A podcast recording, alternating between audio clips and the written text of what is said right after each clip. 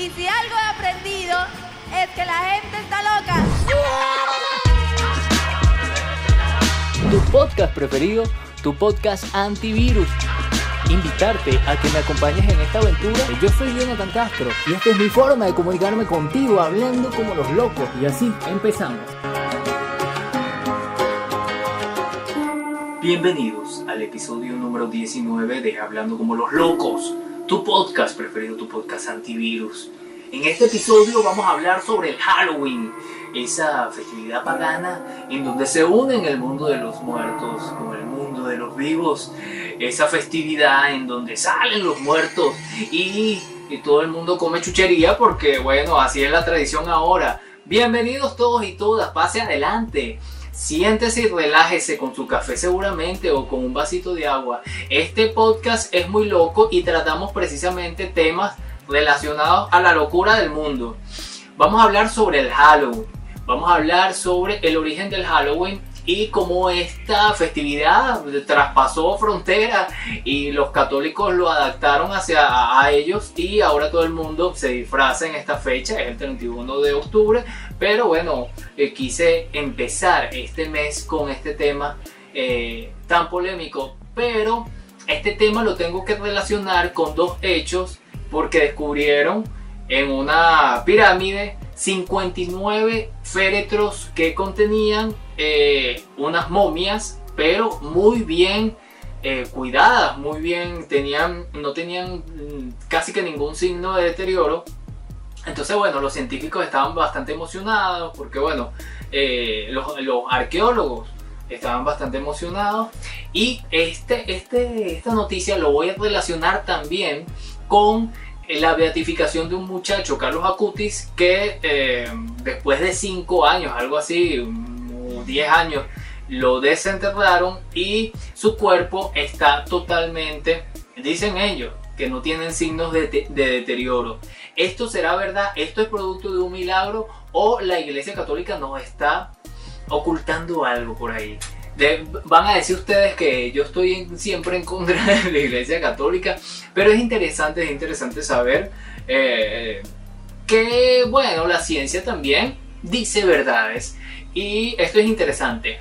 Vamos a empezar con el Halloween. Halloween es una fecha cuando deja de existir ese velo entre la muerte y la vida. Y bueno, estos dos mundos eh, se relacionan y, y, salen espantos. Es una tradición celta que eh, las tribus dividían el año en dos mitades. La mitad oscura y la mitad luminosa. La mitad oscura empezaba con una fiesta que se llamaba Samhain marcaba el paso de la luz a la oscuridad. El espacio se volvía flexible, los muertos podían vagar por nuestra realidad y los humanos podrían perderse en el otro mundo. Se mezclaban vivos con muertos. Los cristianos adaptaron o redactaron todo este tema y agarraron una festividad que se llamaba Lemuria que culminaba el 13 de mayo. Para callar a los muertos le echaban leche a, en donde estaban los muertos, a las tumbas, y le ofrecían panecillo. Esto a que les recuerda es más o menos el tema de truco trato. Yo creo que sí. Lemuria es el día de los santos, de todos los santos, y el día en honor a todos los muertos. Los católicos trasladaron el día a todos los santos, llamado Har Saint Dain, el primero de noviembre para quitarle fuerza al Sanjay, que era una tradición pagana. Hall, todos en inglés, Hallow, reliquias y Days, día. El 31 de octubre le llamaron Hall Hallow Evening. Qué mal inglés. Hall Hallow Evening, que era la víspera del Hall Hallow Días, Days. O sea, un día antes, un día después. El término se fue acortando poco a poco hasta llegar a Halloween. El Día de los Difuntos lo colocaron el, de, el 2 de noviembre para que no tuviera nada que ver con estas festividades paganas. Como dato curioso, V de Venganza, esta película famosa con este personaje Guy Fake que eh, existió realmente el 5 de noviembre de 1905 quiso volar la Cámara de los Lores, es como el Congreso, con pólvora. Entonces eh, unieron todo el tema de la locura ese día de brujas o el día de Halloween con este, esta anarquía. Incluso el 5 de noviembre también lo celebran como el día de Guy Fawkes. No sé si lo estoy pronunciando bien, lógicamente, pero eh, esta es la realidad, esta es la historia de Halloween. Fue adaptado por los católicos y por eso llegó a, a muchas partes del mundo. La muerte es la esencia de la celebración del Halloween y como esencia la muerte también el ser humano ha tenido como que la cultura de preservar a los muertos, de no dejar que la persona querida se vaya. Siempre la muerte ha sido un tema de, muy polémico de todo tipo. Voy a empezar con el embalsamamiento, que es un tema muy curioso. Es la práctica tanasopráctica, que utiliza generalmente sustancias químicas, resinas, bálsamos para preservar la integridad de los cadáveres. Cuando hablamos en, a, los animales se le llama taxidermia. Es otra cosa, es algo distinto. Eh, la Iglesia Católica tiene alrededor de 100 cadáveres en iglesias eh, y todo esto empezó en el siglo II, en el siglo II.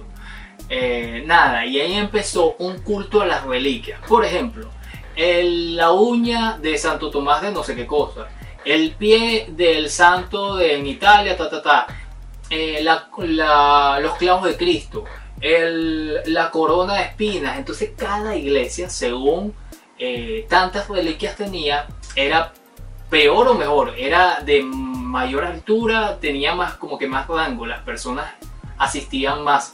Y si tenían un santo que había sido preservado, que no tenía incorruptibilidad en, su cuerpo, entonces era una la mejor iglesia. Las personas iban ahí a ver a ese santo. La tanatología es la ciencia que estudia los fenómenos que se proceden en los cadáveres. Todo lo que pasa después en el cadáver, eh, después de la vida, por supuesto, eh, la tanatología es la que lo estudia. Entonces yo cuando escuché esta noticia del niño de 15 años, ok, hizo un milagro, ok, todo el mundo puede creer en, esto, pero ya que se le ponga un tinte de que su cuerpo está preservado después de 10 años, 5 años, a mí me pareció muy extraño y me puse a investigar. Les voy a contar lo que, lo que encontré. ¿Qué trabajos hicieron en el rostro de Carlos Acutis postulador responde. El postulador de la casa de beatificación de Carlos Acutis, Nicola Gori, explicó que el rostro que se observa en la tumba del apóstol, porque así le llama, porque el chamo fue el youtuber, de la Eucaristía es una máscara de silicona. Ah, ok, entonces no es que el cuerpo estaba preservado lo que vemos no es el rostro real del joven, sino una máscara de silicona bien hecha que despierta asombro y reflexión, señaló el postulador de la causa. En una entrevista conseguí ta ta ta ta ta ta ta ta. Además de esto, yo me conseguí con otro reporte con eh, pero este es de esto es espectacular porque tiene cosas muy interesantes sobre los santos incorruptos de la Iglesia Católica y de otros, ¿no? Eh, también hay personalidades de la política, personalidades de religiosos de, otro, de otras creencias que también eh, lo embalsamaron o dijeron que sus cuerpos habían sido preservados por milagros. Y le voy a dejar todo esto por acá abajo en el canal de YouTube. Dice así, la farsa de los santos incorruptos, 10 explicaciones del fenómeno uno de los aspectos más absurdos y tétricos de la Iglesia Católica y que curiosamente se sienten orgullosos de ellos es tener entre su fila a los santos incorruptos. La incorruptibilidad cadavérica es la propiedad que tienen algunos cadáveres de no descomponerse a pesar de no haber sido embalsamados o preservados de ninguna manera. Recordemos que el Papa Benedicto XVI en su trabajo sobre la beatificación y canonización de los santos escribió dos capítulos titulados De Cadaverum Incorruptine las únicas preservaciones que él considera como extraordinarias serían aquellas que mantenían una flexibilidad, color y frescura semejante a cuando los santos estaban vivos. sin intervención humana deliberada. Estos estrictos requerimientos deberían ser cumplidos por la cantidad de santos beatos y religiosos incorruptos. Miren esto, existen diferentes y muy efectivas técnicas de embalsamiento y preservación de cuerpos. Los casos más conocidos son los restos de Eva Perón, política argentina, y Vladimir Lenin, político de la Unión Soviética. Durante la Edad Media, toda iglesia que se respeta debería tener una reliquia sagrada. Una, Pero si tenían un santo incorrupto, un santo que su cuerpo se mantenía a pesar de los años después de muerto entre sus posiciones, sin duda se encumbraba entre los demás. Embalsamamiento, y aquí empezamos a enumerar, embalsamamiento olvidado. A veces ocurre que sin intención posterior un cadáver de antaño era embalsamado. O sea, eh, era embalsamado, pero nadie dijo nada y después vino la siguiente generación, lo vio, mira, este cadáver está nuevecito. Y creían que era una, una cuestión de milagros, pero no era así. La saponificación, a veces, inclusive sin la intervención humana, llega a ocurrir un proceso de preservación natural, existiendo varias sensatas y científicas explicaciones sobre el proceso. La saponificación es un proceso de transformación de cadáveres que consiste en el cambio químico que presenta la grasa corporal. Es un, por procesos naturales. O sea, el cuerpo, el cuerpo se preserva por los mismos químicos del cuerpo. También las momificaciones cadavéricas es otra opción bastante plausible y que bajo ciertas condiciones ambientales el cuerpo se momifica naturalmente. O sea, eh, en una cripta, en una zona, en un lugar en donde no haya suficiente oxígeno, el cuerpo se preserva. El cuerpo se puede preservar. La corificación. La corificación es un bloqueo de la putrefacción del cadáver cuando es introducido en un ataúd perfectamente sellado y ausente de oxígeno. La congelación, por supuesto, puede ser un, motivo por el que un cuerpo se preserve ayunos, dietas y metabolismo muy completo este, este escrito. Eh, ah, bueno, habla aquí de inconsistencia de, otros santos, habla de diferentes santos que no la iglesia católica después de tanto tiempo empezó a hacer investigaciones con unos científicos que descubrieran si realmente estos cadáveres habían sido embalsamados y muchos de estos habían sido o embalsamados o habían tenido algún tipo de intervención. Bueno, lo cierto es que hay mucha información con respecto a este tema. Eh, yo particularmente pienso que es una falta de respeto que a la opinión pública le digan que este muchacho de 15 años eh, no su cuerpo está incorruptible, no se descompone cuando lo cierto es que le hicieron un tratamiento en la cara para presentarlo al público y decir que el milagro de él, más allá del que hizo en Brasil, es este, que su cuerpo no se descompone, lo cual es falso. Hicieron una intervención y le pusieron silicón en la cara y eso es lo que ven. Tú puedes creer en lo que sea y eso eh, deberíamos respetarlos todos, pero no me vean la cara de imbécil a mí que, no me lo creo, que no me lo creo.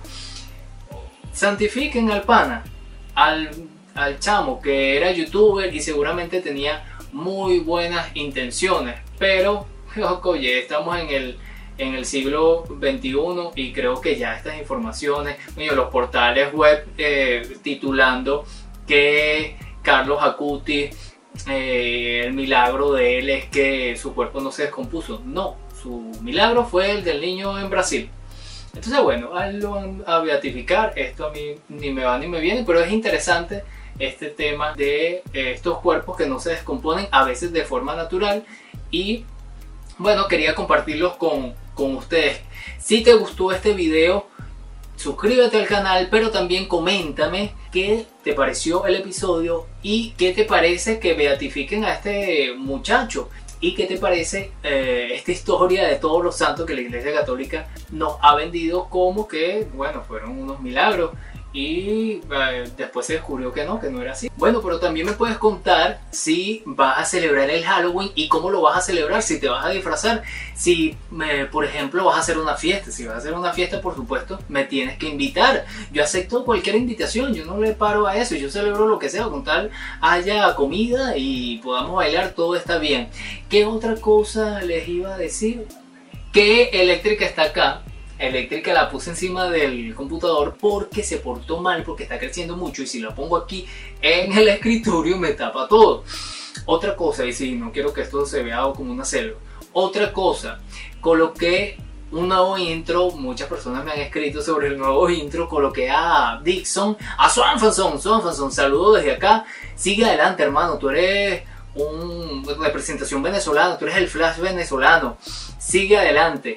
Eh, ¿Qué otra cosa les iba a decir? Ahora, las noticias más locas que lo incluía en el podcast, pues ahora es un solo producto que lo puedes ver todos los miércoles por Instagram, Facebook y por supuesto por acá por YouTube. Eh, ¿Qué otra cosa les iba a decir? Eso va a salir todos los miércoles, pero el podcast, este podcast hablando como los locos, Va a salir los 10, los 20 y los 30 de cada mes. Será hasta una nueva oportunidad. Yo soy Jonathan Castro. Feliz Halloween para todos. El que lo quiere celebrar, el que no, feliz no Halloween para todos. Para esas personas que no lo van a celebrar. Será hasta una nueva oportunidad. Chao. Tu podcast preferido, tu podcast antivirus invitarte a que me acompañes en esta aventura. Yo soy Jonathan Castro y esta es mi forma de comunicarme contigo hablando como los locos.